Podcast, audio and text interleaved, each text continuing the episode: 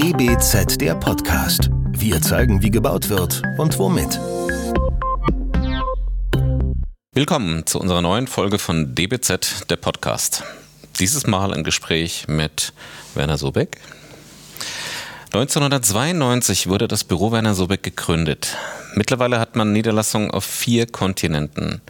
Über 400 MitarbeiterInnen widmen sich im Schwerpunkt dem Entwurf und der Planung, unter anderem in den Bereichen Nachhaltigkeit, Tragwerk, Fassade, TGA und BIM. Werner Sobeck gehört zu den Menschen, mit denen man automatisch irgendwie einen Bezug herstellt, mit denen man etwas verbindet. Ich kann mich noch an das erste Mal ganz bewusst erinnern. Das war damals, als die äh, DGNB vorgestellt wurde. 2008 war es, glaube ich, in Berlin. Ja. Da habe ich sie dann das erste Mal tatsächlich wahrgenommen, also so richtig wahrgenommen. Mhm. Und äh, was man natürlich mit ihnen immer wieder verbindet, ist das Experimentalhaus R128. Da werden wir später auch noch drauf eingehen. Aber letztendlich es ist viel publiziert über ihn, man kann wahnsinnig viel nachlesen, aber was mich interessiert, was ich immer spannend finde, ist der Mensch. Und in dem Falle halt der Mensch Werner Sobeck. Das DBZ-Team heute sind Benedikt Kraft und Michael Schuster. Herr Professor Dr. Sobeck, ich begrüße Sie ganz herzlich. Willkommen bei uns hier in Stuttgart in unserem Büro. Danke. Wir fühlen uns hier sehr wohl. Ja, ich habe schon gehört, also Sie können gerne hier bleiben. Wir können auch irgendwo noch so eine Ecke für Sie einrichten. Dann haben wir noch einen weiteren Standort neben Gütersloh und Berlin. Dann hätten wir noch Stuttgart. Ja, warum nicht? Okay. Unser Gespräch würde ich ganz gerne, da habe ich in drei Rubriken aufgeteilt. Einmal Herkunft, einmal Menschen und einmal Zukunft. Und was mich aus der Rubrik Herkunft interessieren würde oder ich gerne wissen möchte, ähm, Sie sind im Sternzeichen Stier geboren. Und jetzt sagt man diesem Sternzeichen ja einiges nach.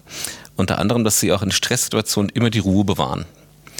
Ähm, aber mich würde jetzt mal interessieren, wann Sie das letzte Mal äh, die Kontenance, die Ruhe verloren haben und was letztendlich der Auslöser war. Wie kann man Sie dazu bringen, dass Sie dann quasi etwas impulsiver werden? Ich kann ziemlich impulsiv sein. Ich war das vorgestern, allerdings nur mit mir selbst. Was war passiert? Äh, als unsere Medien auf diese wie soll man sagen, Pseudo-Irreführung, dass es eine pro-ukrainische Gruppe gewesen sei, die die Nord Stream Pipelines oh. in die Luft gesprengt hat, draufgesprungen sind, als hätte man jetzt endlich nach vielen Monaten der Nichtinformation durch Regierung und sonstige amtliche Stellen eine Lösung. Und ich fand es so naiv unkritisch, reflektiert, aber gleich mit entsprechenden Überschriften versehen, dass ich wirklich ärgerlich geworden bin. Mhm. Also ich bin jemand, der sich um gesamtgesellschaftliche Fragestellungen sehr, sehr intensiv bemüht, weil es geht ja nicht nur darum, sich den Kopf darüber zu brechen, wie wir die Welt morgen bauen im Sinne einer Gestaltung dieser Heimat für uns Menschen, sondern es geht ja auch darum, wie bauen wir diese Welt in der sogenannten dritten Welt und wie bauen wir für Migranten und wieso haben wir überhaupt solche Migrationsströme und welche werden wir erwarten und wer spielt hier eigentlich welche Rolle beim Erzeugen von Migrationsströmen oder beim Erzeugen von Armut oder von, von Essensnöten und ähnlichen Dingen. Und da haben wir ja jetzt mehrere Beispiele auf der Welt, wo nach einen, mehreren Dekaden des Friedens auf einmal Unfrieden ausgebrochen ist. Und das ist ja nicht nur etwas, was mit der Regierung in Moskau zu tun hat. Ich meine, wieso zetteln wir jetzt einen Unfrieden mit China an? Ja, im Grunde genommen ist es gerade die westliche Welt, die weltweiten Unfrieden anzettelt. Und ich sage immer, wie wollen wir das Global Warming als die existenzielle Bedrohung für die Menschheit insgesamt in den Griff kriegen, wenn wir uns mit anderem beschäftigen, wenn wir die Prioritäten verändern. Und so etwas emotionalisiert mich. Ja? Also andere würden dann sagen, er war sauer. Ich habe da nicht die Kontenance verloren. Nie, das tue ich eigentlich nicht. Ich bin nicht so erzogen worden. Ich Wie wahre immer die Kontenance. Ähm, Sie sind nicht so erzogen worden. Ähm, was, wie sind Sie denn erzogen worden? Was verbinden Sie mit Ihrer Kindheit? Vielleicht zwei Dinge. Das eine ist das Aufwachsen in einer Heimatstadt in der schwäbischen Provinz, mhm. die auf der einen Seite über Jahrhunderte bitterarm war, die gesamte Region, weil der Boden nicht sonderlich fruchtbar ist, weil man keine Wasserkraft hatte, keine sonstigen Energiequellen, aber wo man sehr erdverbunden war und wo man eigentlich die Natur nicht als ein Objekt im Sinne von etwas gegenüber, wir sagen ja die Umwelt und erklären damit unsere Natur zu einem Objekt, das man analysieren kann, das aber etwas anderes ist als wir, wir die Subjekte, die das, die mhm. Analyse durchführen. Das war nicht so in dieser bäuerlich armen Provinz. Da war der Mensch Teil dieses natürlichen Kreislaufes. Er hat die Natur nicht als eine Umwelt gesehen, sondern als eins. Mhm. Das war sehr prägend. Und das andere, das ist eher das Elternhaus. Das war ein Erziehungsmomentum, dessen oberste Leitlinie die unbedingte und uneingeschränkte Wertschätzung des anderen als eines Menschen von gleicher Würde gefordert hat. Ich habe das später dann in Homers Ilias auf andere Art und Weise erfahren. Ich glaube nicht, dass meine Eltern das von Homers Ilias abgeleitet haben. Aber dieses einem anderen begegnen, zunächst einmal ohne irgendein Vorurteil, auf der Augenhöhe eines Menschen von gleicher Würde, das ist etwas, was in mir verankert ist.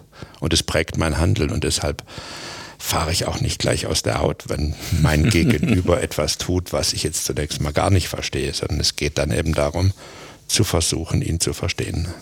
Aber dann sind wir ja auch ein Stück weit ähm, im Bereich Wahrheit auch schon bei vielleicht auch Tugenden angelangt. Mhm. Würde ich Ihnen gerne so ein paar nennen und ähm, von Ihrer Selbsteinschätzung her, welche für Sie letztendlich zutreffen. Also Wahrheit haben Sie schon eben ausführlich erläutert. Das ist auch meine Rolle als Wissenschaftler. Ja. Mit einem Bein bin ich Wissenschaftler, mit dem anderen bin ich Gestalter. Okay. Kommen wir auch gleich nochmal ja. drauf. Mhm. Ähm, Gerechtigkeit. Ja, schon. Gerechtigkeit jetzt überlagert mit dem Begriff der Güte. Mhm. Glaube?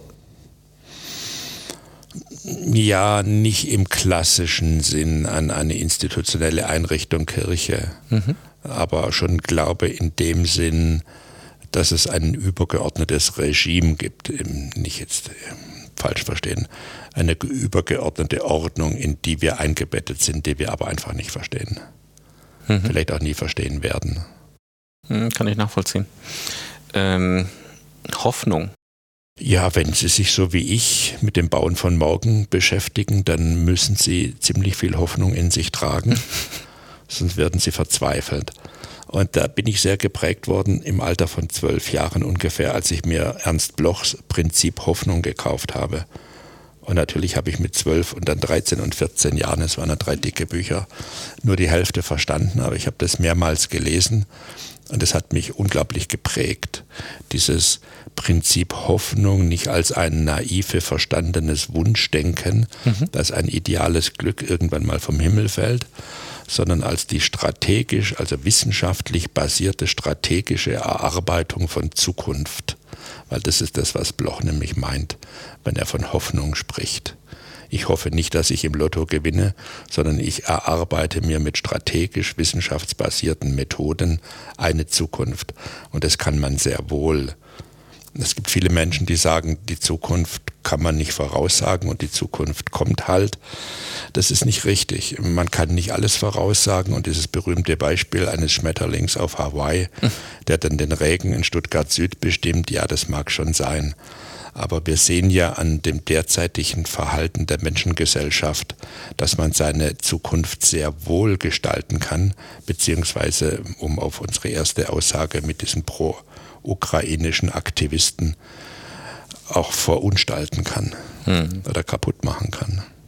Ein Begriff habe ich bei mir hier noch offen. Liebe. Und da würde ich auch gleich noch die Frage stellen, wen oder was lieben Sie? Ja, meine Frau und meine Kinder. Okay. Was noch? Ist es das, was weiß ich, irgendwie im künstlerischen Bereich, irgendwas, lieben Sie es? Ich weiß zum Beispiel, Sie sind, glaube ich, ähm, einmal im Jahr für einen längeren Zeitraum in Südamerika. Ach, Sie meinen diese Liebe? Ja, genau, also so alles so, was, wofür kann man Werner Sobeck begeistern? Nun gut, was ich immer gerne gemacht habe, sind Reisen, die ich selbst organisiert habe und die vielleicht ein bisschen irre sind weil Irre? sie nicht eine Addition von, von touristischen Sensationen beinhalten, sondern eher die Findung von sich selbst. Mhm.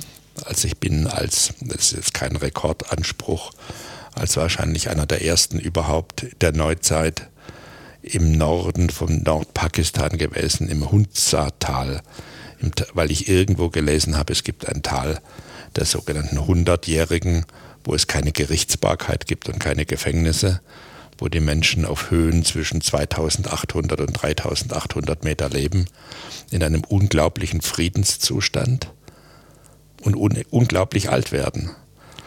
Und dann habe ich herausgefunden, das war der südliche Zweig der Seidenstraße damals. Und als ich beschlossen habe, dorthin zu reisen, gab es keine Reiseführer. Das war verbotenes Land. Es gab auch kein Internet, als ich das beschlossen habe. Damals hat man dann noch Briefe geschrieben mit der Schreibmaschine an die Botschaft Pakistans, ob man dorthin reisen dürfte und hat dann natürlich prompt ein Nein bekommen. Man musste also mehrmals insistieren, bis wir dann jetzt an diesem Beispiel die Erlaubnis bekommen haben, bis nach Gilgit zu reisen. Das heißt, sie passieren den Nanga Parbat und fahren dann noch mit einem Omnibus, der schon für sich eine besondere Qualität hat nochmal vielleicht fünf, sechs Stunden, wenn ich mich richtig erinnere, weiter nach Gilgit, einer kleinen Militärgarnison. Mhm. Und dann müssen sie dort mit dem, mit dem Kommandanten ein paar Mal reden und dann haben wir doch tatsächlich das Glück gehabt, ich weiß nicht warum, dass wir die Erlaubnis bekommen haben, an die chinesische Grenze zu fahren. Und wir, war jetzt wer? Jetzt bin ich mal neugierig. Das war meine Frau aus erster Ehe. Ich bin jetzt zum zweiten Mal verheiratet. Mein Bruder und seine Frau. Aber es ist schon auch wirklich ein Abenteuer, oder? Also ja, mein Bruder hat 10 Kilogramm abgenommen. Und ich hatte beschlossen, aufzuhören zu rauchen und hatte dann gesagt, okay, dann nehme ich 300 Gramm Tabak mit und drehe die Zigaretten selber und wenn die 300 Gramm verraucht sind, hör ich auf. dann höre ich einfach auf, mangels Nachschub. Und ich gebe das offen zu, ich habe solche Angst gehabt, solche unendliche Angst in den Angsterfahrungen in den ersten drei Tagen dieser Reise, dass nach drei Tagen alles aufgeraucht war. Und ich dann einheimische Kräuter rauchen musste. Okay. Also hat das dann nicht funktioniert mit Ihrem Vorsatz, ich nehme nur die 300 Gramm mit und höre dann auf. Sie sind dann gleich auf Ausweichdrogen ausgewichen. ja, ich gebe es ja ehrlich zu, ich bin ja auch schwach. In manchen Momenten bin ich ja unendlich schwach. Meine Frau weiß das. Das ist vielleicht auch eine, eine gute Einhake ähm, zu Ernst Bloch. Ja. Wenn man sich vorstellt, dass ein Zwölfjähriger sich Ernst Bloch kauft, dann äh, klingt das ja nach was. Ähm, ich wollte mhm. Sie da fragen, ähm, ist es etwas, das Sie immer schon gemacht haben, sich sozusagen selber herausfordern? bis heute. Also ja. dass sie, äh, jetzt haben wir es gerade bei der Reise auch gehört, dass sie sagen, mhm. also ähm, sie machen Dinge, die man so nicht einfach macht, wo man auch Mut zu braucht, das zu tun. Das ja, gilt ja genauso für die Lektüre von Ernst Bloch mit zwölf. Gibt es auch mal äh, Situationen, wie Sie einfach merken, oh, äh, ich fordere mich, aber ich hab, jetzt habe ich mich auch mal überfordert? Ja, das, ja, wenn wir uns schon so persönlich unterhalten, aber ja, das gebe ich doch gerne zu. Also schauen Sie, ich erzähle diese Dinge eigentlich sehr selten, weil ich nicht damit reüssieren will, weil es mir nicht darum geht, irgendwie jetzt der Tollste zu sein. Das ist mir alles vollkommen egal es sind Dinge, die ich mit mir selber ausmache. Ne? Ich habe früher auch, mache ich auch heute noch, sehr viel Schach mit mir selber gespielt. Früher, als ich noch geistig wesentlich fitter war als heute, habe ich auch Schach ohne Figuren gespielt. Dann haben dann meine Brüder immer geholfen. Die hatten im Nebenzimmer das Brett mit Figuren und ich habe dann ohne Figuren gespielt, weil ich nicht als Lach pur Lach oder weil ich das erzählen wollte. Ich habe das niemand erzählt, sondern weil ich selber für mich herausfinden wollte, wie weit gehen deine Fähigkeiten zu denken?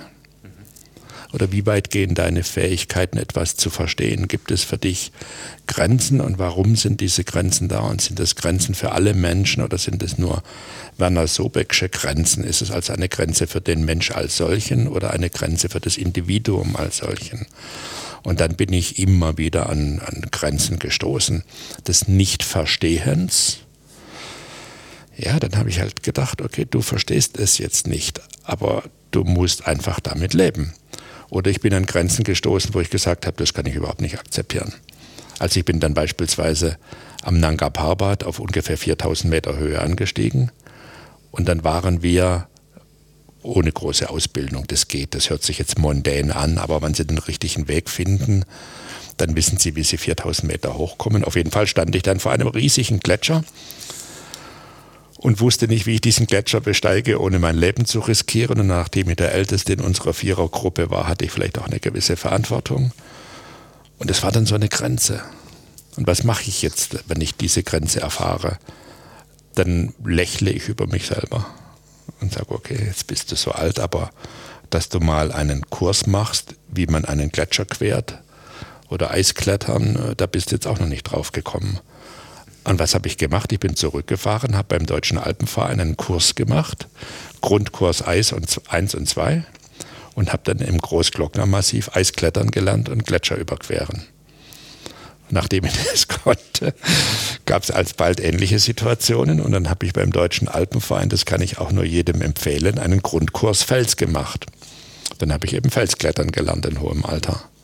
Und auf einer anderen Reise, da hatte ich mir halt vorgenommen, ich fahre mit dem Motorrad von Santiago de Chile nach Feuerland. Das war eine, eine Vornahme, die habe ich mit ungefähr 28, 30 Jahren getroffen. Aber früher war man ja so unendlich vernünftig, ne? in den 60er, 70er Jahren. Man hat zwar die Revolution ausgerufen und ich hatte ganz lange Haare und so, aber gleichzeitig machte man keinen Motorradführerschein, weil es war ja zu gefährlich. Man sah ja auch keine Cabriolets, weil Cabriolet fahren war viel zu gefährlich und die Autos hatten alle Signalfarben. Ne? VW K70 in Orange und, und als Autos in Grau und Schwarz, das war nur Regierungsmitgliedern überlassen oder Leichenwagen. Der Rest des Volkes fuhr Signalfarbe und war unglaublich sicherheitsbewusst. Und Jung Sobeck hat dann gesagt, okay, wenn ich den Führerschein mache, Motorrad brauche ich nie, ist viel zu gefährlich. Und dann habe ich im Alter von 53 Jahren den Motorradführerschein gemacht, weil ich mit dem Motorrad von Santiago de Chile nach Feuerland fahren wollte. Das habe ich dann auch gemacht. Alleine? Mit meinem Sohn. Ah. Auf zwei Maschinen. Gemietet. Wie lange waren Sie unterwegs? Drei, Drei Wochen. Wochen. Drei Wochen. Drei Wochen. Und ungefähr zwei Drittel der Strecke war Erdstraße oder Schotterstraße. So, das heißt, Sie fahren jetzt auf einer Ruta Nacional, die eine Schotterstraße ist und haben 300 Kilometer Schotterstraße vor sich. Und da gab es dann immer drei Schienen, ne? also drei Mulden. Mhm in denen die LKWs fuhren. Die hatten quasi gespurt. Mhm.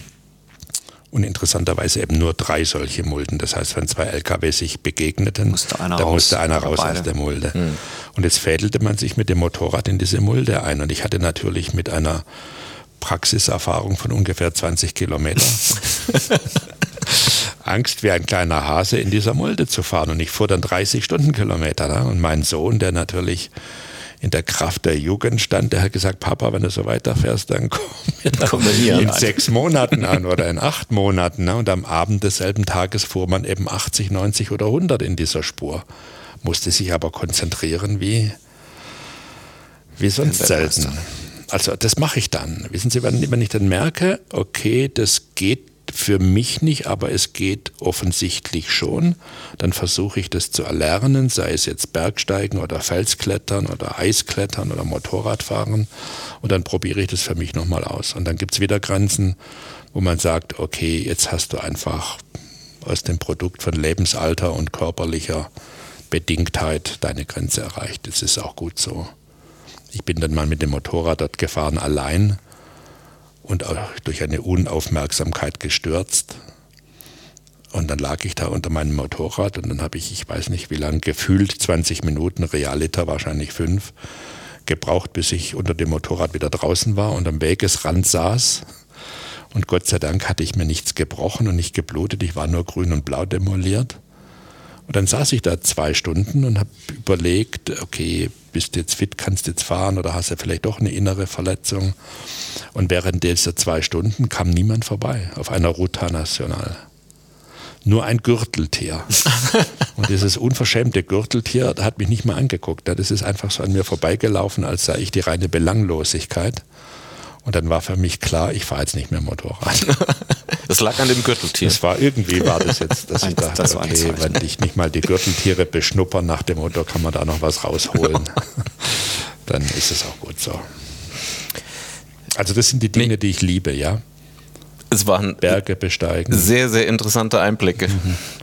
Ähm, Wir sind ja noch in dem Bereich Menschen. Ja. Ich würde jetzt ganz gerne, oder ich würde Ihnen einfach mal so ein paar Namen nennen und würde mich, ähm, ja, bin gespannt drauf, was Ihnen so in einem kurzen Statement äh, über diese jeweiligen Personen so einfällt. Ich möchte ganz gerne beginnen mit Frei Otto. So richtig gern mache ich das ja nicht.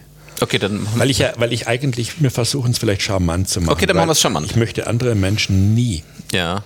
Klassifizieren oder in ihren Wertigkeiten oder sonst wie bewerten. Ja. Ich mache das nicht. Nee, ums Bewerten ging es mir gar nicht. Ähm, ja. Wir können es mal andersrum machen. Mhm. Frei Otto. Sie können, oder Sie können mich mal was fragen über Manfred Hegger.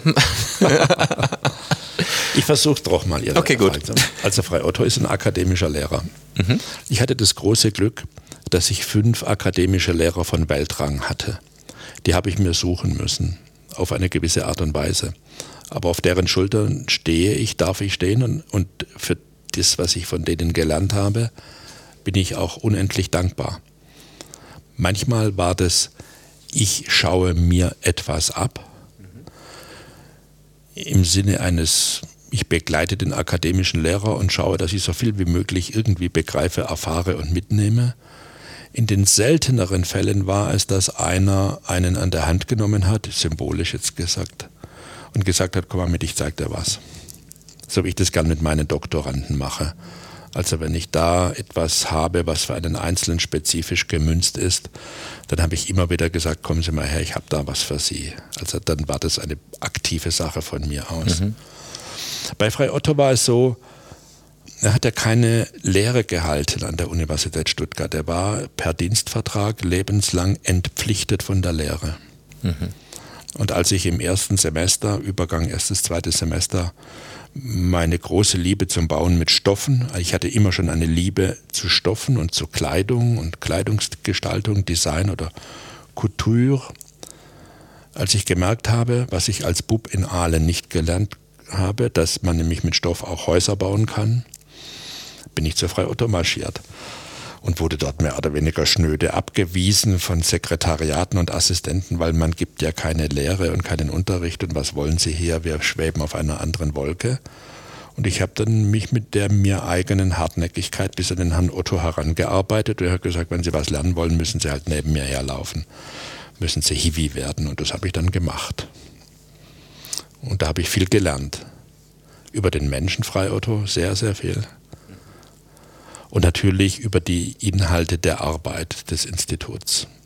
Aber wissen Sie, ich musste mir das dann erarbeiten. Ne? Man hat etwas mitgenommen, das war aber in sich kein konsistentes Bild. Und dieses Bild vervollkommnen, sodass Sie am Ende tatsächlich so etwas auch entwerfen, konzipieren oder gar berechnen konnten, das musste ich mir selber beibringen. Das wurde nicht, so weit ging die Liebe nicht. Hegger. Manfred Hegger. Manfred Hegger war ein lieber Mensch. Er ist viel ja. zu früh gestorben. Er war ein lieber Mensch und er war ein ganz wichtiger, beinahe hätte ich jetzt gesagt, Kumpane, sagen wir Kompagnon. Mhm. In einer Zeit, wo wir die DGNB aufgebaut haben gegen große äußere Schwierigkeiten und Widerstände, habe ich ja damals schon ankämpfen müssen. Das halte ich mir schon zugute. Also der erste Präsident der DGNB, ich habe die zwar mitbegründet, aber ich wollte jetzt nicht der Präsident sein. Ich hatte meine Lehrstühle und war in Chicago und in Harvard tätig. Äh, der war nicht lange Präsident und dann hat man gesagt, jetzt musst du das machen. Und dann habe ich das eben auch noch obendrauf gemacht. Was mich körperlich schon ziemlich zerschlissen hat, muss ich sagen. Weil wenn Sie in Amerika unterrichten und weltweit bauen und in Stuttgart zwei noble, die nobelsten Institute oder ja, miteinander verschmelzen, dann kommen sie an ihre Leistungsfähigkeit.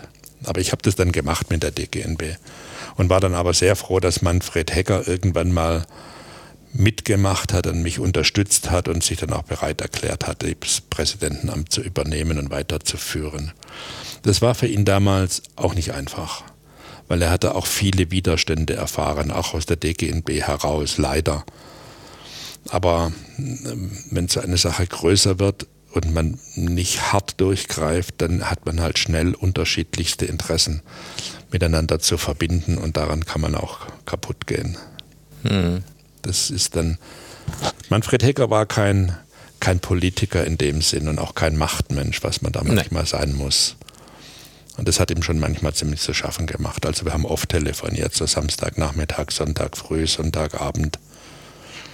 Ja, schade, dass er so früh gestorben ist. Er, er hätte mehr Lebenszeit verdient. Ja. Roger Riebe. Das ist ein lieber Freund.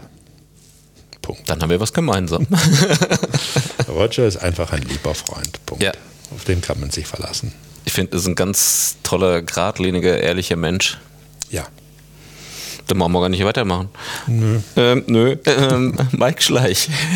Mike Schleich ist, äh, ich mag ihn sehr. Ich kenne ihn ja schon aus dem letzten Jahrtausend heraus. Natürlich durch seinen Vater, äh, beziehungsweise durch seine Tante. Ne? Durch seine Tante? Ja, Brigitte Peterhans. Und Brigitte Peterhans ist die Schwester, die ältere Schwester von Jörg Schleich. Sie ist leider jetzt auch verstorben in der Corona-Zeit. Und sie war eine der ersten, die ein Fulbright-Stipendium bekommen haben, um von Deutschland aus in Amerika Architektur zu studieren. Und sie ging nach Chicago. Das war die Zeit von Mies van der Rohe. Und sie lernte dort den ungefähr 30 Jahre, bitte jetzt nicht festlegen, ich sage circa 30 Jahre älteren Walter Peterhans kennen, der aus der Bauhauszeit noch mit Mies darüber gegangen ist. Und sie hat ihn geheiratet. Mhm und hatte dadurch natürlich einen eins zu eins tiefen Einblick in die Umgebung von Mies. Und der Walter Peterhans ist dann äh, alsbald gestorben auch, was für die Brigitte Peterhans dann schon ein schwerer Schlag war. Sie blieb dann aber allein in Chicago zurück zeitlebens. Mhm. Ich habe ziemlich viel zu verdanken. Aber bevor ich sie so richtig kennenlernte, hat sie mich äh, ein bisschen mit äh, Mike Schleich zusammengebracht, der damals vor der Berufswahl stand. Mhm. Und so hatte ich da, wie soll man sagen, meine Einflüsse. Okay. Weil Jörg Schleich, der Vater, wollte natürlich, dass seine beiden Söhne auch Bauingenieure werden sollten. Mhm. Aber das wollten zumindest nicht alle. Und, und, auf einmal kam ich in diese Rolle nach dem Motto, du könntest doch mal oder sie könnten doch mal, je nachdem. Ja, und die Brigitte Peterhans, als ich dann den Faslo Khan Award bekommen habe, war ich auch ein halbes Jahr lang in Chicago und dort habe ich sie kennengelernt und wir waren dann Zeit ihres Lebens miteinander befreundet. Sie hat mir viele Geschichten über diese, über diese Clique rund um Mies erzählt, aber natürlich auch über diese Clique, die da SOM heißt, eine unendlich mächtige Architekturbüro mit Weltrang im Grunde genommen damals wenn sie ein Hochhaus bauen wollten der Spitzenklasse, dann sind sie halt zur SOM gegangen und nirgends woanders hin. Und Klein Sobeck damals als äh, Doktorand, der durfte dort eben lernen. Das war ein unglaubliches Privileg. Ich hatte einen Schreibtisch und ich hatte Zugang zu allen Menschen. Ich durfte fragen, wen ich wollte. Und dann bin ich eben zum Chef des äh, Fireproofing Departments gegangen und der hat mir dann alles erzählt, was wichtig ist mit Brandschutz im Hochhausbau auf Top-Niveau. Und dann bin ich in die Structural Engineer Gruppe gegangen, die von Faslur Khan aufgebaut worden war und konnte dann dort fragen, was ich wollte. Und man hat mir alles erklärt, weil man hat mich als Fellow gesehen. Und mehr konnte man eigentlich als Top-Know-how ohne jede Restriktion und Vorbehalte nach dem Motto, das sagen wir dem nicht, weil der ist ja vielleicht Konkurrenz oder wie auch immer. Mhm. Man hat mir alles gesagt. Und das war natürlich toll. Und die Brigitte Peterhans zwischendrin. Einen Namen habe ich jetzt hier noch stehen. Christoph Ingenhofen. Da sage ich einfach, zwischen dem Christoph und mich, da passt kein Blatt. Okay. Ich habe da was gehört mit Ihrer bevorstehenden Abschiedsvorlesung. Ja, da hält der Christoph eine Rede. Das ist jetzt keine Laudatio, so nach dem Motto, der Sobeck ist ein ganz toller, sondern ich hoffe, dass es ziemlich launisch ist und auch kritisch. Also mit dem Christoph arbeite ich jetzt seit mehr als einem Vierteljahrhundert zusammen. Und wir haben, bei Helmut Jahn war das ähnlich, mit dem Christoph ist es aber etwas anders, aber ich sage ähnlich. Ich habe mit Helmut Jahn zusammen Häuser am Telefon entworfen. Am Telefon? Ja, das geht, weil wir mehr oder weniger identische Inhalte zu den Wörtern oder zu den Bruchstücken von Wörtern hatten, die wir verwendet haben. Mhm. Ja, also man kann sagen, mach doch die Ecke nicht so rund. äh, dann können Sie, wenn Sie jetzt ein richtiger Professor sind, erstmal fragen, okay, was ist rund? Und dann fragen Sie nach dem Krümmungsradius und ob der konstant ist. Ne? Und dann können Sie locker mal eine halbe Stunde verbringen, bis mal klar ist, was ist denn die Gesprächsebene. Aber wenn ich zum Helmut gesagt habe, die Ecke ist, die kannst du nicht so rund machen, dann hat er das einfach aufgezeichnet auf seinem berühmten Skizzenblock, hat es aufs Telefax gelegt und hat gesagt, was meinst du? Hast du das so gemeint? Ja, ich, ja genau so habe ich es gemeint, jetzt ist es besser. Ja, diese Art von Kommunikation, die vielleicht auch, na häufig war so, da bin ich in Chicago eingeflogen und er hatte schon jede Menge Projekte aufbereitet und vorbereitet und dann legte er mir das alles hin. Ich war noch müde und dachte, er hätte erst, erst mal einen Kaffee getrunken. nee, was meinst du, was meinst du? Und da sage ich, Helmut, ich muss da jetzt erstmal schwanger gehen. Ne? Ich kann nicht so zwischen Zeugung und Geburt jetzt, ich muss es erstmal verstehen in allen Ebenen. Und während ich so geguckt habe, sagt er, naja, ich weiß, dir gefällt es nicht. und hat das Blatt wieder weggenommen, weil er aus, vielleicht aus meiner Mimik oder aus meiner Gestik heraus erfahren hat, dass es mir nicht richtig passt. Okay. Mit dem Christoph ist es ähnlich, aber es ist anders. Aber beim Christoph ist es eben auch so, dass wir, wenn wir gewisse Worte benutzen, wenn wir gewisse Ziele formulieren, dann haben wir da sehr häufig eine Identität in den Inhalten. Mhm. Oder man könnte sagen, wir reden nie aneinander vorbei. Nie. Jetzt ähm, kurzer Schwenk. Ähm, aber Christoph Ingehofen oder sein Büro, wie auch immer, spielt jetzt trotzdem gleich nochmal eine Rolle. Ähm, Werner Sobeck AG. Mhm. Ich sage jetzt, die Betonung war auf der AG. Ja. Ähm, und wenn man bei Ihnen auf der Homepage ist, sieht man auch, da kann man auch lesen, People Owned. Ja. Das heißt, Sie haben jetzt ähm, Führungskräften quasi letztendlich Anteile angeboten, die wurden auch wahrgenommen. Und ähm, das heißt, die Werner Sobeck AG ist verteilt auf die auf ehemalige oder auf, auf Führungskräfte, auf aktuelle Führungskräfte. Ja, auf die zwei nachfolgenden Generationen. Auf die zwei nachfolgenden Generationen, okay. Jetzt ist ja Christoph Ingenhofen einen ziemlich anderen Weg gegangen mhm. und hat, ich glaube 2019 war es, sein Büro ähm, an, den, an den Berner Energieversorger, an BKW verkauft. Ja. Wurden Sie auch gefragt, wäre das für Sie auch eine Option gewesen oder war das für Sie von vornherein klar, nee, sowas kommt für mich nicht in Frage? Ich bin von vielen gefragt worden. Ja. Weil man ungefähr seit zehn Jahren beobachten kann, dass es weltweit Investoren gibt mit Unmengen von Geld, die ihr Geld in Ingenieurbüros und Agglomerationen von großen Ingenieurbüros investieren. Mhm. Büros im Grunde genommen zusammenzimmern, so darf man schon sagen, mit 20.000, 30.000 Leuten Größe. Mhm. Ich habe beobachtet schon in meiner Jugend, dass mit dieser Größe natürlich die Marktmacht steigt aber, und das konnte man ja bei Over Arab sehr, sehr gut beobachten, gleichzeitig die Innovationsfähigkeit sinkt. Weil diese großen Apparate einfach Prozeduren benötigen, um sicher zu funktionieren, die ein Ausreißertum im Sinne von avant la garde. Du musst ja ausreißen, um vor die Garde zu kommen, ja? Im Sinne von avant la garde eigentlich nicht möglich machen. Hm. Und äh,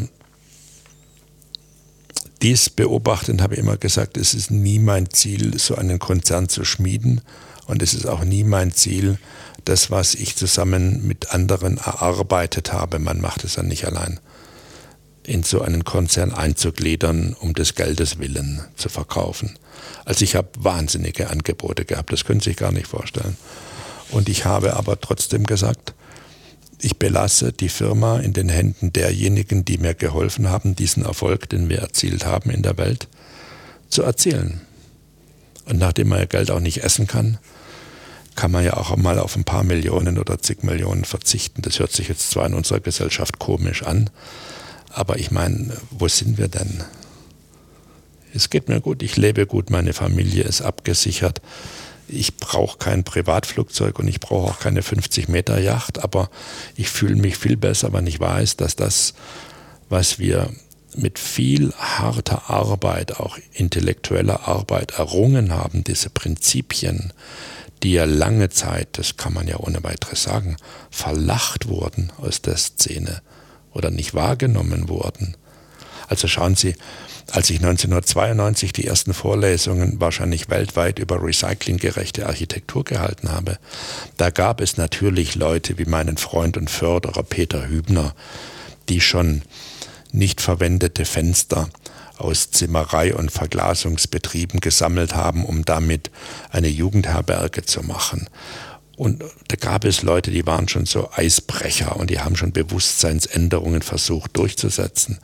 Aber das jetzt auf ein wissenschaftliches Niveau zu heben, mit der Einführung auch von Begrifflichkeiten wie verwenden und verwerten und wieder und weiter und Quotierungen, wie kann man es erfassen, wie kann man es beschreiben, wie kann man es einem Gegenüber auch verbindlich darlegen.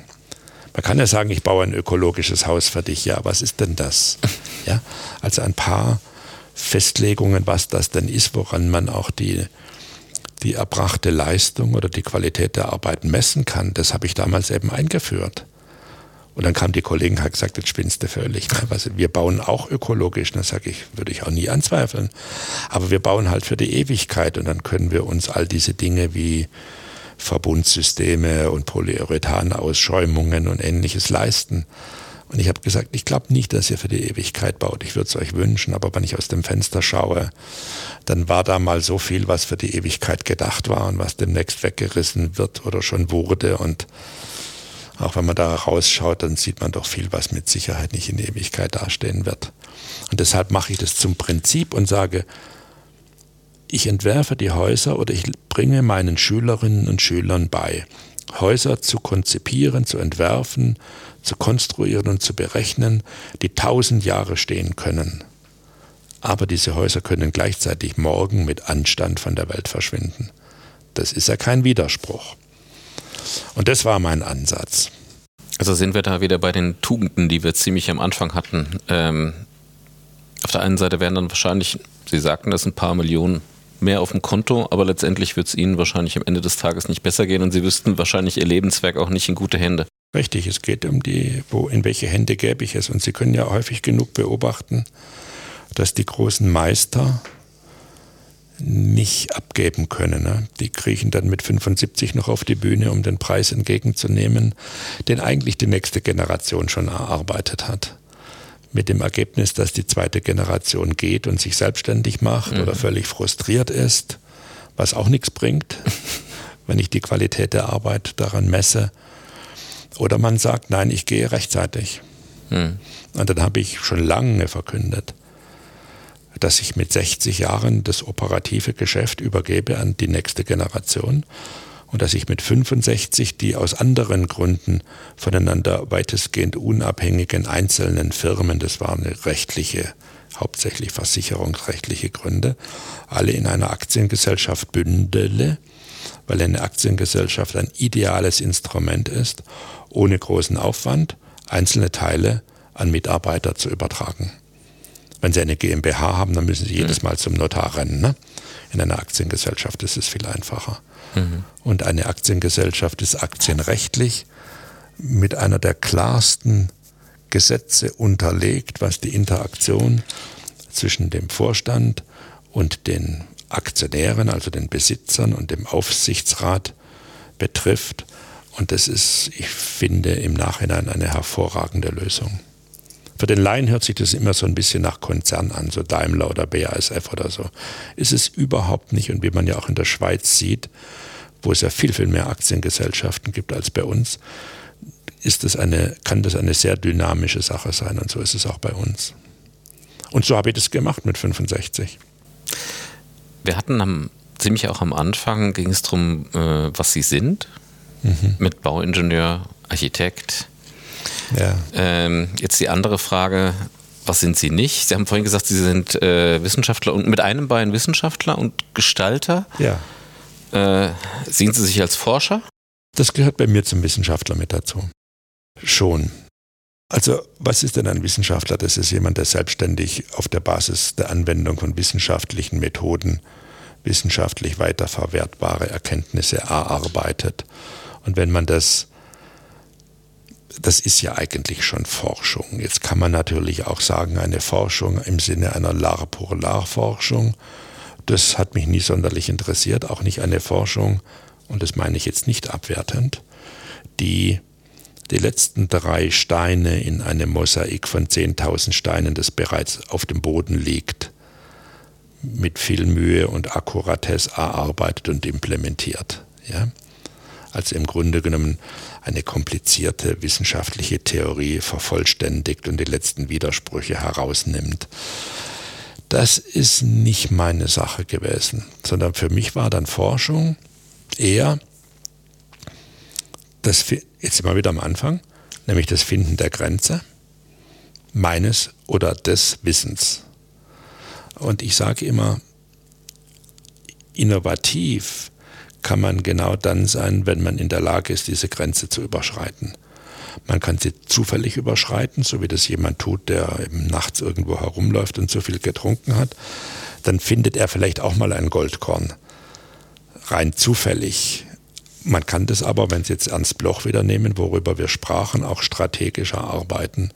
Dieses herausfinden, wo ist die Grenze des Heutigen und welche Mittel und Methoden brauche ich, um über diese Grenze zumindest mal mit einem Bein in die Terra Incognita, in das Land des Unbewussten, Unbekannten oder Ungekonnten hineinzusteigen. Das ist also kein, kein, kein plumpes oder stupides Risiko auf sich nehmen nach dem Motto, vielleicht finde ich da was, sondern es ist ein strategisches Erarbeiten, sich an die Grenze herantasten und ein strategisch fundiertes Überschreiten der Grenzen des Wissens. Und wenn Sie das zu Ihrer Alltagsarbeit machen, so wie ich es gemacht habe, dann purzeln die Innovationen nur so. Dann sagen die Leute, Herr Sobeck, wieso sind Sie so innovativ? Dann sage ich, das ist ganz einfach, aber eigentlich ist das ja die 100 Millionen Dollar Frage, würde man in Amerika sagen. Der Stratege Werner Sobeck kommt abends nach Hause. Mhm. Was macht er da? Was hört er für Musik? Weißwein, Rotwein, gar kein Alkoholverzicht. Ja, warum sollte ich das jetzt machen? Das habe ich 50 Jahre gebraucht, um herauszufinden, welches die besten Weine sind. Also ich bin dann schon, man läuft ja mit diesen Grenzberührungen. Wo ist die Grenze? Habe ich die Grenze erreicht? Habe ich die Grenze verstanden? Habe ich da bereits einen Schritt über die Grenze getan? Bin ich dort sicher oder sollte ich lieber diesen Schritt zurück tun? Das macht man ja in 50, 80, 100 Fällen gleichzeitig. Mhm. Und vielmals kann man die Frage, bist du, hast du, kannst du, gar nicht bearbeiten. Das schleppt man dann einfach so mit sich herum wie so eine Herde Schafe. Ne? Und irgendwann kommt dann dieser Ticker, wo man sagt, unter der Dusche oder auf dem Nachhauseweg, eigentlich hätte es dir schon lange einfallen können, dass dies eine Möglichkeit ist.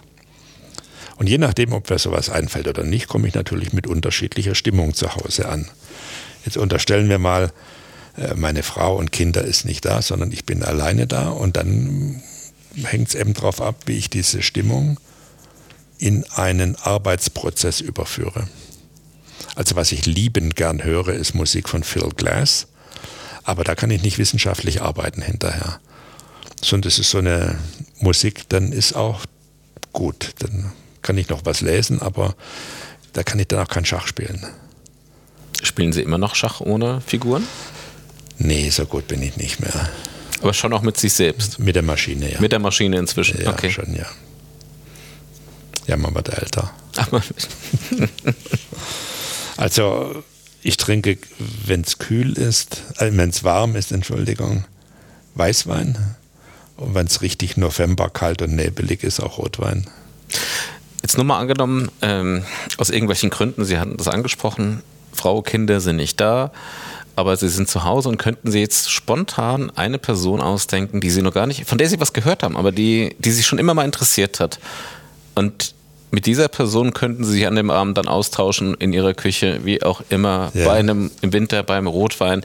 Wen würden Sie sich denn eigentlich mal so nach Hause wünschen? Das wird Sie jetzt erschrecken, weil es poli politisch nicht korrekt ist. Herrn, oh, jetzt bin ich gespannt. Herrn Putin. Herrn Putin? Ja. Das wäre bestimmt ein interessantes Gespräch, oder? Ja, aber natürlich. Weil dann würde man endlich mal die andere Seite hören. Was wäre denn wahrscheinlich die erste Frage, die Sie ihm stellen würden? Das weiß ich jetzt nicht genau, ob er lieber Wurst oder Käse essen will. äh, wissen Sie, dieses Ringen um das Verstehen, mhm. was wahrscheinlich mein gesamtes Leben kennzeichnet, Und zwar für mich. Ich will es verstehen. Mhm. Und wenn ich es verstanden zu haben glaube, und wenn ich denke, dass es, und nur deshalb bin ich Professor geworden, dass es für meine Schülerinnen und Schüler von Relevanz ist, damit ich es ihnen weitergebe, das ist das, was mich mein ganzes Leben umtreibt, dieses Ringen um Erkenntnis. Das kann auch die Gestaltung eines ThyssenKrupp Towers sein. Das mhm. ist auch ein Ringen um Erkenntnis, nämlich wie kann man hochgradig aerodynamische Fragestellungen mit der mir unglaublich am Herzen liegenden Gestaltung mit Stoff so kombinieren, dass. Ja? Aber wenn Sie das wenn Sie die Perspektive Zukunft nehmen der Menschengesellschaft und Sie beziehen das nicht nur auf Deutschland oder auf Europa, sondern Sie sagen, da die sich als erste Welt bezeichnende Gruppierung sind 1,4 Milliarden und die bezeichnen die anderen als die dritten Welt oder das sind 6,6 Milliarden. Oder heute, nachdem man ja fast nichts mehr so benennen darf, wie man es früher benannt hatte, redet man vollkommen irreführend von globalem Norden und globalem Süden. Ne? Wenn Sie sagen, ja gut, das, was 1,4 Milliarden bauen, ist emissionstechnisch, ressourcenverbrauchstechnisch etc. etc. alsbald eine Quantität negligible in dem Augenblick, wo ich das zulasse was ich als ein Mitglied der ersten Welt immer fordere, nämlich dass die sogenannte dritte Welt ein moralisch berechtigtes Aufholpotenzial hat im Sinne von, wir brauchen auch Schulen und wir brauchen auch Universitäten und wir brauchen auch Kliniken und wir brauchen Universitätskrankenhäuser und wir brauchen Infrastrukturen dorthin und wir brauchen Abwassersysteme von dort weg. Und wenn Sie das alles machen, für 6,6 Milliarden Menschen, die das zu großen Teilen gar nicht haben, dann müssen sie die existierende Welt, die heute existierende Welt noch zweimal dazu bauen. Und dann wird jeder sagen, aber das geht ja nicht. Natürlich geht es nicht.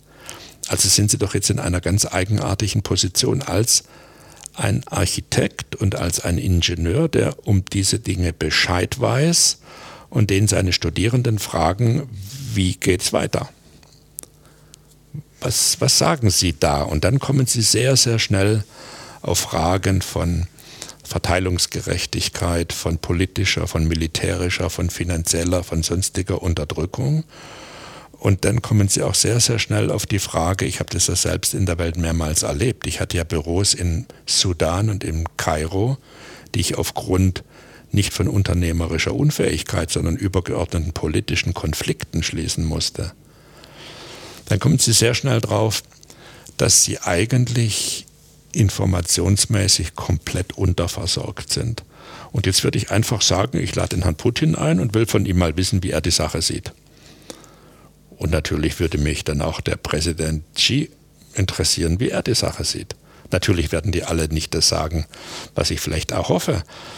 Aber man muss sich dann eben die Mosaiksteinchen zusammensammeln. Es würde mich interessieren, was die sogenannte andere Seite sagt weil ich eben lang genug erfahren habe, dass wir unilateral und sehr tendenziös, insbesondere in den letzten Jahren hier bei uns in Deutschland oder in der westlichen Welt, informiert werden.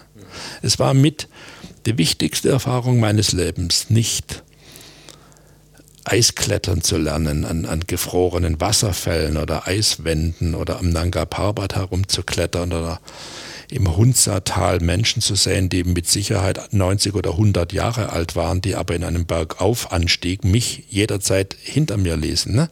Also ich meine, wir hatten dann Schuhe für 150 D-Mark das Stück, beste Ausstattung und keuchten da den Berg hoch und dann kommt so ein Opi mit irgendwelchen Adiletten, die schon 20 Jahre alt waren und einem gigantischen Haufen Reisig auf den Schultern und lässt uns einfach mal so recht stehen. Das sind ja schon Lebenserfahrungen, die sie haben. Ne?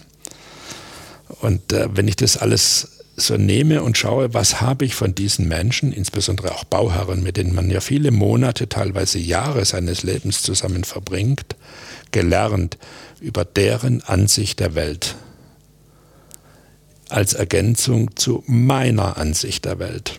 Also im Grunde genommen eine für mich möglich gewordene Multipositions- oder multifokusale Betrachtungsweise. Dann war das das Wichtigste. Ich habe zu meinen Studierenden immer gesagt, okay, wenn sie jetzt einen Entwurf gemacht haben, dann gehen sie aus dem Zimmer, ziehen ein anderes Jackett an und nehmen eine andere Rolle ein. Kommen Sie wieder rein als der Baubürgermeister. Versuchen Sie es aus der Rolle des Baubürgermeisters der Stadt zu verstehen, vielleicht auch zu kritisieren. Gehen Sie raus und nehmen Sie die Rolle des Passanten ein. Gehen Sie raus und nehmen Sie die Rolle von irgendwas anderem ein. Das heißt, betrachten Sie Ihr eigenes Werk aus unterschiedlichen Positionen, die nicht Sie selbst sind. Und gehen Sie da auch mit sich selber hart ins Gericht. Und dann kriegen Sie diese Multipositionsbewertung. Und das ist ja der Unterschied zwischen Mono und Stereo. Ja, und wenn Sie eine Stereoposition haben, jetzt sind wir wieder bei Herrn Putin, das wäre dann mein Stereo. Hm. Das hat nichts damit zu tun, dass ich diesen Krieg ablehne. Das ist was, hat was, ist was ganz anderes. Ich lehne es ab, nicht korrekt informiert zu werden. Und das ist der Fall. Mhm. Nicht nur in diesem Fall. ähm, Jetzt bringe ich die DBZ in politische Fahrwasser. Es tut mir leid. Das verkraften wir. ähm, wir haben mit der Herkunft begonnen und sind bei der Zukunft. Und Sie haben eben eigentlich ein Stichwort gegeben. Sie haben gesagt äh, zu Ihren Studierenden, gehen Sie raus, ziehen Sie sich ein anderes Jackett an und meinetwegen nehmen Sie die Rolle des Passanten ein. Ja. So, ich würde jetzt ganz gerne über Ihr Haus, über R128 sprechen. Gehen Sie raus als Eigentümer und Bauherr, nehmen Sie die Rolle des Passanten ein. Was sehen Sie denn dann, wenn Sie, am R128, wenn Sie das R128 sehen? Ohne weitere Erklärung zunächst mal ein Spektakulum. okay. Ja, klar, klar. Ich habe das aber nicht gebaut, weil ich eine Sensation bauen wollte, sondern weil ich die Grenze ausloten wollte. Schauen Sie, das war die Zeit, als Energieeffizienz zum obersten aller Dogmen erhoben wurde und Energieeffizienz damals mit Passivhaustechnologien erarbeitet wurde. Das heißt, maximale Wärmedämmung, kleine mhm. Fenster, ganz tolle Fensterrahmen, technologisch alles ganz super. So, und das hat der kleine Sobek Nietzsche gelesen. Ne? Und zwar, da war ich vielleicht 14, maximal 15 und habe natürlich auch 80 Prozent nicht verstanden. Mhm. Aber ich erinnerte mich an eine Szene, als Zarathustra von einem anderen Mann in ein Dorf geführt wurde. Und Zarathustra sagt, was sind das hier für kleine Häuser mit so ganz kleinen Fenstern und kleinen Türen? Können hier große Geister leben? Mhm. Und dann dachte ich mir, wenn du nur so ganz kleine Fenster hast, wie weit geht dann dein Blick im Sinne von Brennweite? Mhm. Ja, du kannst vielleicht sehr weit gucken, aber nicht sehr breit. Und warum ist das eigentlich so? Und dann kam ich für mich drauf, so das war so 1995, wir haben ja überhaupt kein Energieproblem, weil die Sonne scheint so viel Energie auf die Erde, das ist ja nicht der Punkt. Die Energieeffizienz als Notwendigkeit wurde den Bürgern ja verkauft, schon unter dem Titel, es gibt nicht genügend Energie. Man hat ihnen aber nicht korrekt gesagt, es gibt genügend Energie, aber wir nutzen Energieformen oder Energieträger, bei denen wir in politischen Abhängigkeiten stecken, beispielsweise Erdöllieferungen durch die OPEC. Mhm. Wenn Sie die Wärmeschutzgesetze nehmen, die ersten sind ungefähr 1968 geschrieben worden, um die Zeit auch verabschiedet worden, dann steht als Präambel zu dem Gesetz nicht, dass dieses Gesetz zum Schutz der Umwelt erlassen wird sondern steht in der Präambel des Gesetzes, dieses Gesetz wurde erlassen, um die Abhängigkeit von Lieferstaaten zu reduzieren. Das ist der politisch-strategische Wille, weil das ist das wirtschaftsstrategische Energieproblem, das wir haben. Wir haben ein, ein Energieversorgungsproblem, das nichts anderes ist als ein wirtschaftsstrategisches Problem. Schauen Sie, als die OPEC Warum kam die OPEC in diese Macht? Weil das saudi-arabische Königshaus die Ölfirma Aramco, Arabian American Oil Corporation, verstaatlicht hat. In einem Überraschungscoup gegen die Amerikaner, die daraufhin gedroht haben, also wir können auch das ganze Königshaus also entsprechend, heute sagt man ja demokratisieren, ja? also wir können Saudi-Arabien demokratisieren. Und dann hat man einen Deal gefunden, der den meisten Menschen gar nicht bekannt ist, nämlich man hat gesagt, okay, wir sind damit einverstanden, solange wir genügend Gewinnausschüttungen davon bekommen und garantierte Öllieferungen bekommen. Und solange ihr als der größte Öllieferant der Welt garantiert, dass ihr das Öl in Dollar verkauft und nicht in anderen Währungen. Und die Tatsache, dass Öl weltweit in Dollar verkauft wird, spült dem amerikanischen Haushalt Multimilliardenbeträge jedes Jahr ein, und zwar leistungsfrei.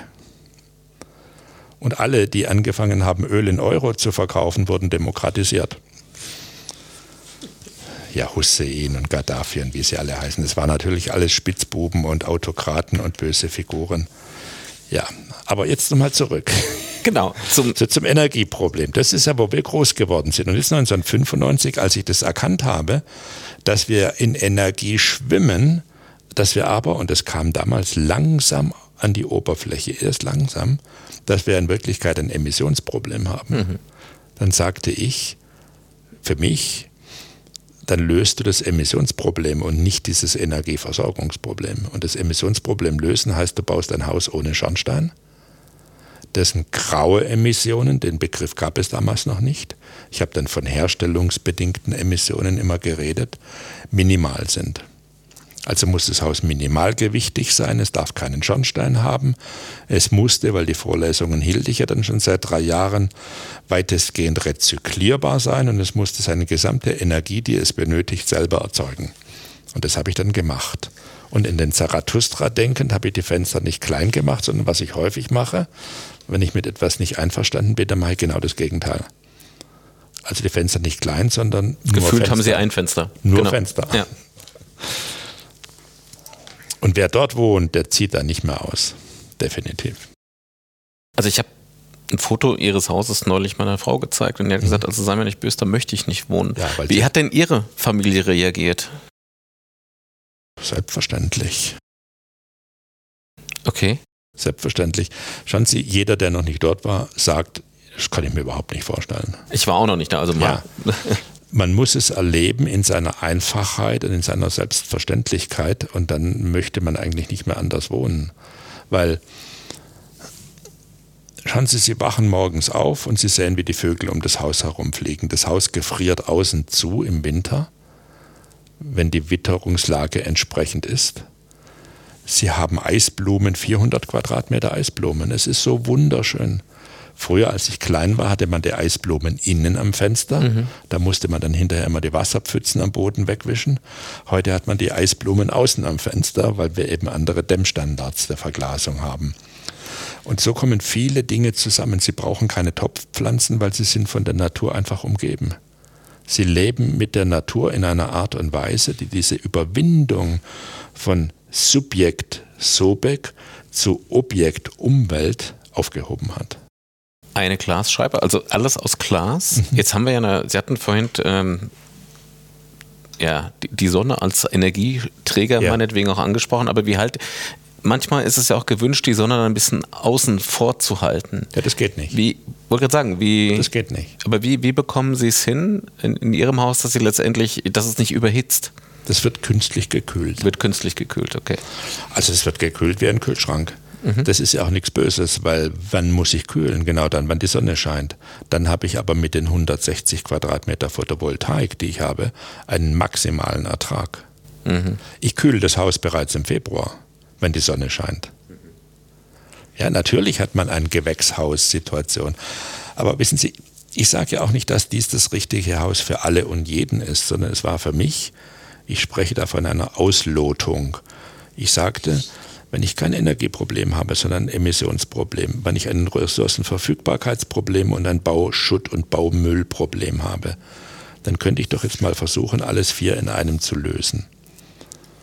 Und dann kommt vielleicht etwas dabei heraus, wo man sagt, das ist eine technische Lösung, aber da will ja kein Mensch wohnen.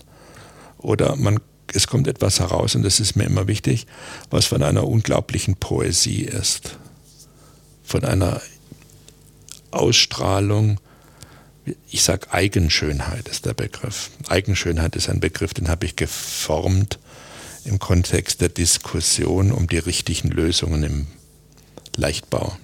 Über ihr Haus wurde in der, ich habe nochmal nachgeguckt, ja. in der DBZ 4 2012 mal geschrieben und sie wurden gefragt. Damals, also 2012, rückblickend. Okay. Vor gut elf Jahren wurde ihr eigenes Haus R128 ausführlich veröffentlicht. Ist es nicht erschreckend, dass die Neubauten in ihrer Entwicklung und ihrem Energieverbrauch nicht viel weiter sind als ihr Haus damals schon? Und mich würde jetzt interessieren. Was habe ich denn dann gesagt? Ähm, nee, das okay, lassen wir jetzt okay. mal. Nein, nein, nein. Das war 2012, wo sie das gefragt wurden. Äh, ja. Elf Jahre vorher wurde es gebaut, aber nicht äh, letztendlich. Ähm, was würden Sie heute auf diese Frage antworten? Also hat es eine, eine Weiterentwicklung gegeben überhaupt? Die Weiterentwicklung setzt ein. Vielleicht nicht in einer 1 zu 1 Übernahme der Gestaltungsprinzipien nur mhm. Glas oder so, mhm. ne? sondern es ist doch so, es gibt Menschen, die entweder per se ihr gesamtes Leben als eine Phase oder in einzelnen Lebensphasen unbedingt auch eine Tür benötigen, die sie schließen wollen, weil sie traurig sind oder weil sie schwere Schicksalsschläge hinter sich bringen mussten oder auch weil sie sich anders nicht konzentrieren können. Das heißt, das, was ich gemacht habe, ist eine Lösungsvorschlag, der vielleicht an einer Grenze steht. Mhm. Und andere haben andere Lösungsvorschläge gemacht, die in anderen Aspekten an den Grenzen stehen. Aber wir haben einen Werkzeugkasten an Wissen, an Methoden erarbeitet. Und wenn jetzt ein Architekt sagt, ich hätte gerne etwas das, dann ist dieses Wissen heute eigentlich schon da. Oder es ist zumindest, ja, es ist verfügbar. Man muss es zusammentragen und man muss es zu einer neuen Schöpfung in eine neue Schöpfung überführen. Und man muss natürlich den Bauherren, die ja zu einem Wohnen in der Avantgarde nicht erzogen sind, sondern die ja mit dem aufwachsen, womit sie umgeben sind. Wo wir ja sehr häufig sagen, wir müssen eine schulische Ausbildung installieren, damit bereits die Kinder die ästhetischen Qualitäten ihrer gebauten Umwelt bewerten können. Ne? In Dänemark gehört es, glaube ich, zum Lehrstoff, oder? Ja, und dann sage ich manchmal ein bisschen böse, dann werden die Kinder aber alle seelisch krank werden, weil sie dann erkennen, in was für einem Schrott sie hier aufwachsen müssen. Das ist ja so. Ich meine, es gibt bei den Architekten auch viele Vierer-Absolventen, wie auch bei den Ingenieuren. Und wenn sie halt an so einen geraten, dann darf der trotzdem bauen. So ist es halt.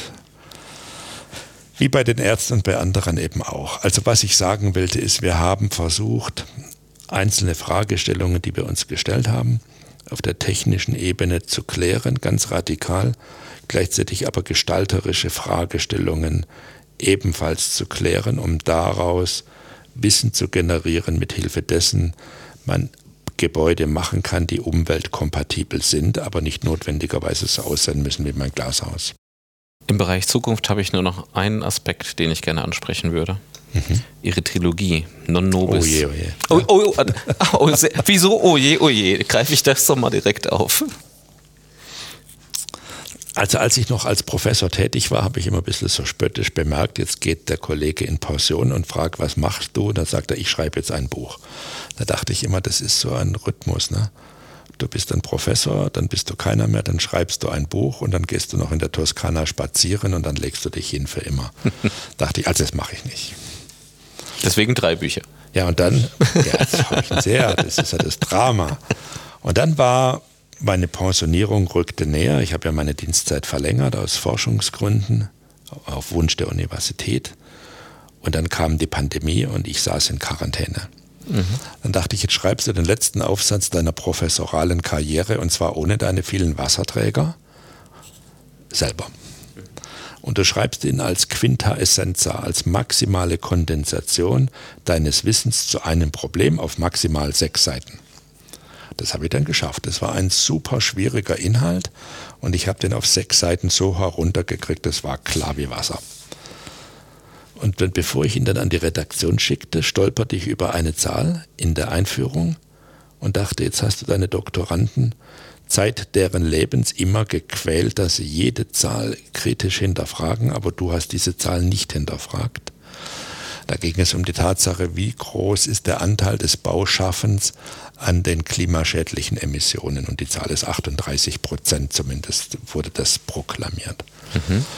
Und jetzt war ich ja in Quarantäne und hatte Zeit und habe ich die 38 Prozent recherchiert und kam alsbald drauf, dass die Zahl falsch ist.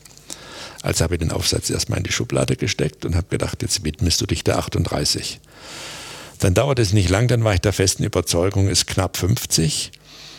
Und da habe ich mit den Urhebern der 38, die ich dann herausgefunden hatte, telefoniert in Paris und die haben gesagt, natürlich ist 38 richtig. Nach vier Wochen haben sie gesagt, ja, ist falsch, wissen wir jetzt auch. Du hast ja recht.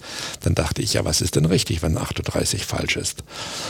Und dann irgendwann habe ich das alles gewusst.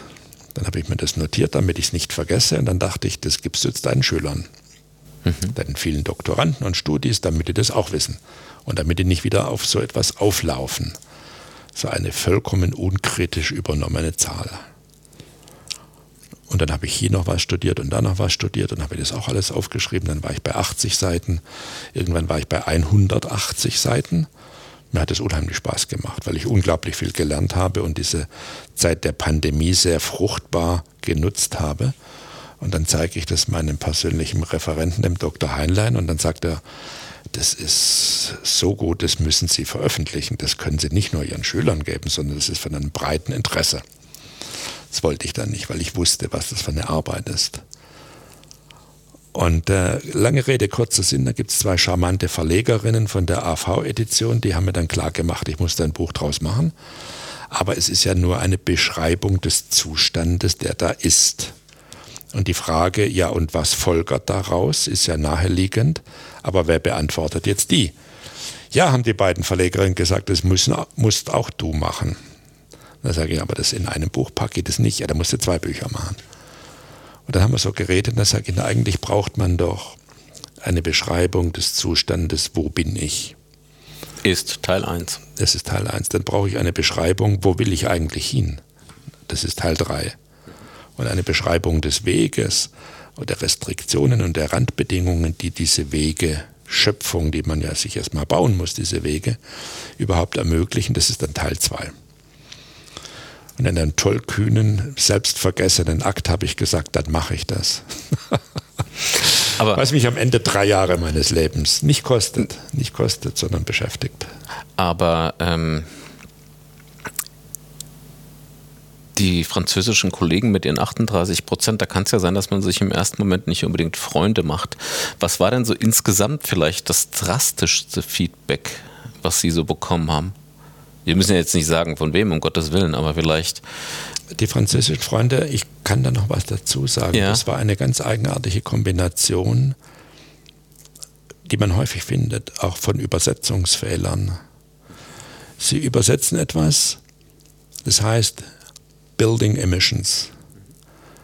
Und dann übersetzt es jemand, der nicht sorgfältig hinhört ins Deutsche und sagt Emissionen der Bauwerke. Ja, und auf einmal haben Sie, Building ist im amerikanischen Sprachraum nur Gebäude, Wohn- und Nicht-Wohngebäude. Das heißt okay. aber da, wo Menschen sich drin bewegen.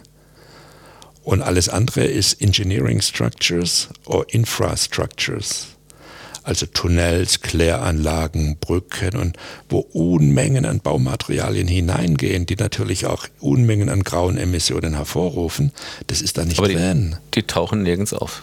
Die tauchen nirgends auf und der arme Übersetzer hat dann halt gesagt, Buildings, das ist Bauwerke. Aber Buildings ist eben Gebäude und Bauwerke ist die Obergruppe von Gebäude und Infrastrukturbauten. Und es ist viel, viel, viel mehr wenn Sie sich klar machen, dass jeder deutsche Bürger mehr Straßenfläche besitzt als Wohnfläche, dass jeder deutsche Bürger zwischen acht und zwölf Parkplätze besitzt, je nachdem, wie Sie es rechnen, die ja alle versiegelt sind, wo überall Schotter und Asphalt und manchmal auch Beton und dieses und jenes, das muss ja alles verbaut werden. Hm. Ich muss aber nochmal nachbohren ja. mit dem Feedback. Da gab es unterschiedliche Qualitäten. Okay, es gab die typischen, wie soll man sagen, das sage ich jetzt nicht. Okay. Flachatmer, die das dann ganz schwierig fanden, dass ich so eine an Pop-Art erinnernde Art der mhm. Illustration habe. Dann gab es andere, die haben gesagt, das ist absolut sensationell. Meine Kinder hätten dieses Buch nie gelesen, wenn es nicht diese grafische Attraktionswirkung gehabt hätte. Lehrstühle aus der Schweiz überall her schreiben mir, das ist das Standardwerk, das liegt hier. Da schlagen wir immer nach. In unseren Seminaren, in unseren Veröffentlichungen ist es einfach die Referenz geworden. Andere haben geschrieben, tausend Dank, dass Sie das jetzt gemacht haben. Tausend Dank, jetzt endlich haben wir die Synopsis und beginnen die Zusammenhänge zu verstehen. Also auch Leute aus der Szene, die echt was zu sagen haben, haben sich für nicht nur für die Vollständigkeit des Bildes, sondern auch für viele, insbesondere im Glossar verankerte Klarstellungen, was verstehen wir eigentlich inhaltlich unter welchem Begriff, bedankt. Das gibt ganz triviale Sachen, die man ja nicht glaubt, aber im amerikanischen Sprachgebrauch ist Sand alles bis zu 4 mm Durchmesser, im Rest der Welt alles bis zu 2 mm Durchmesser.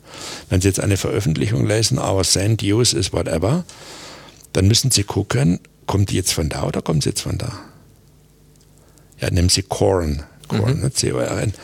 Also wenn Sie Corn sagen, dann ist es in weiten Teilen der Welt Getreide. In anderen Teilen ist es aber Mais. In Schottland ist es aber Hafer. So, jetzt können Sie dann, der eine schreibt über Hafer, der andere über Mais, der dritte über Getreide als solchen. Wenn Sie jetzt nicht, das nicht wissen, dann können Sie ja gigantischen Fehlinterpretationen aufsitzen, so wie Bauwerke und Buildings. Mhm. Und, und, und. Und das muss man alles erstmal auseinander dividieren und dann wundert man sich schon, was man nicht alles erfährt und lernt. Wir kommen langsam zum Ende, ja, wobei ich das noch stundenlang weitermachen könnte. Aber Sie haben jetzt drei Wünsche frei. Und zwar. Oh je. Oh je. Was wünschen Sie sich denn perspektivisch für die Werner Sobeck AG? Dass es sich auf der Basis der moralischen und der gestalterischen wie wissenschaftlichen Ansprüche, die ich formuliert habe, eigenständig weiterentwickelt. Also es, ich wäre traurig, wenn die Leute sich bemühen würden, zeitlebens mich zu kopieren, so kleine Sobeks zu werden, sondern die sollen ihren Weg gehen und sollen selber entscheiden, was in den nächsten Jahren richtig sein wird. Aber sie sollen es entscheiden auf diesen moralischen, gestalterischen, wissenschaftlichen Prinzipien, den Prinzipien der Akkuratesse und bei dem gestalterischen auf den Prinzipien, was ich nenne, das visuelle und die nicht visuelle Architektur. Also eine viel größere Einbindung dessen, was man normalerweise unter Architektur vorstellt und moralisch, dass wir gewisse Sachen einfach nicht machen. Mhm. Auch wenn man noch so viel Geld dabei verdienen würde, wir machen es nicht. Wie beispielsweise Fabrikationseinrichtungen für Waffen oder Tierversuche oder sonstige Sachen. Das machen wir nicht. Das ist ja auch ein Statement. Mhm. Zweiter Wunsch. Was wünschen Sie sich von allen am Bau- und Planungsprozess Beteiligten für die Zukunft? Dass sie die Kraft haben, die Menschen, für die sie bauen, in einen gesamtgesellschaftlichen Dialog einzubinden. Und diese Aktivität muss von den Architekten und Ingenieuren ausgehen.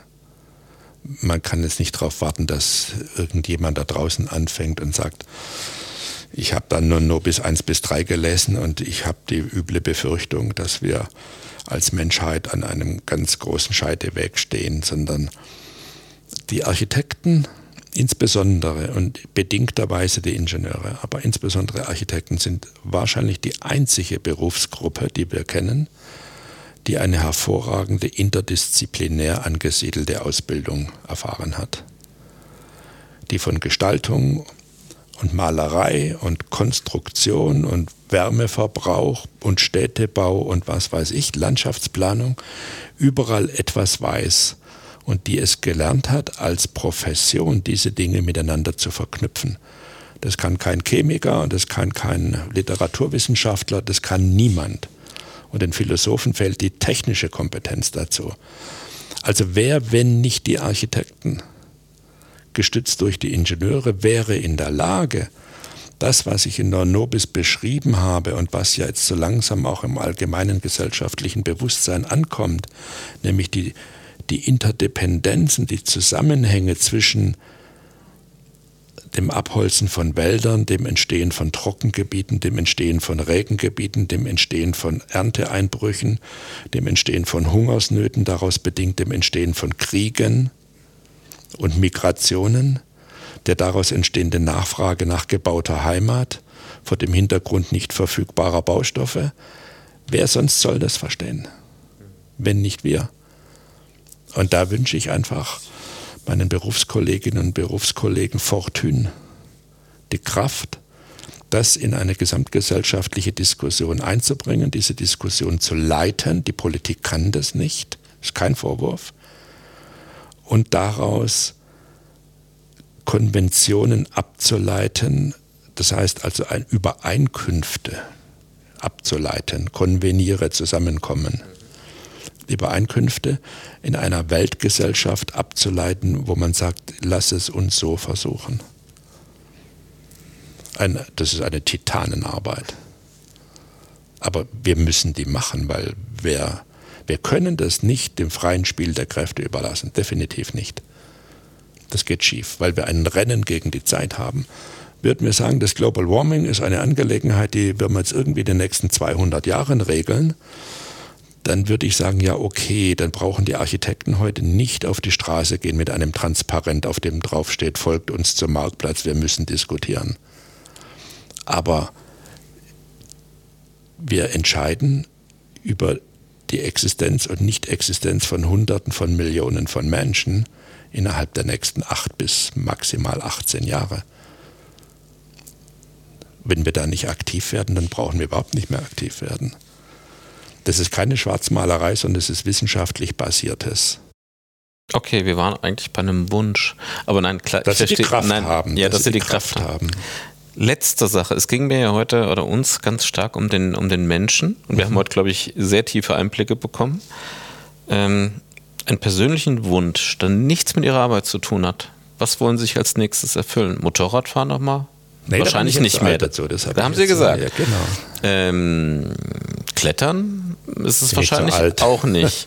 Also was wird denn so, was steht noch auf Ihrer Liste drauf, was Sie sich noch unbedingt erfüllen möchten? Ich muss aber nicht alles verraten. Nein, um Gottes Willen. Also da gibt es vieles, da müsste ich noch lange leben.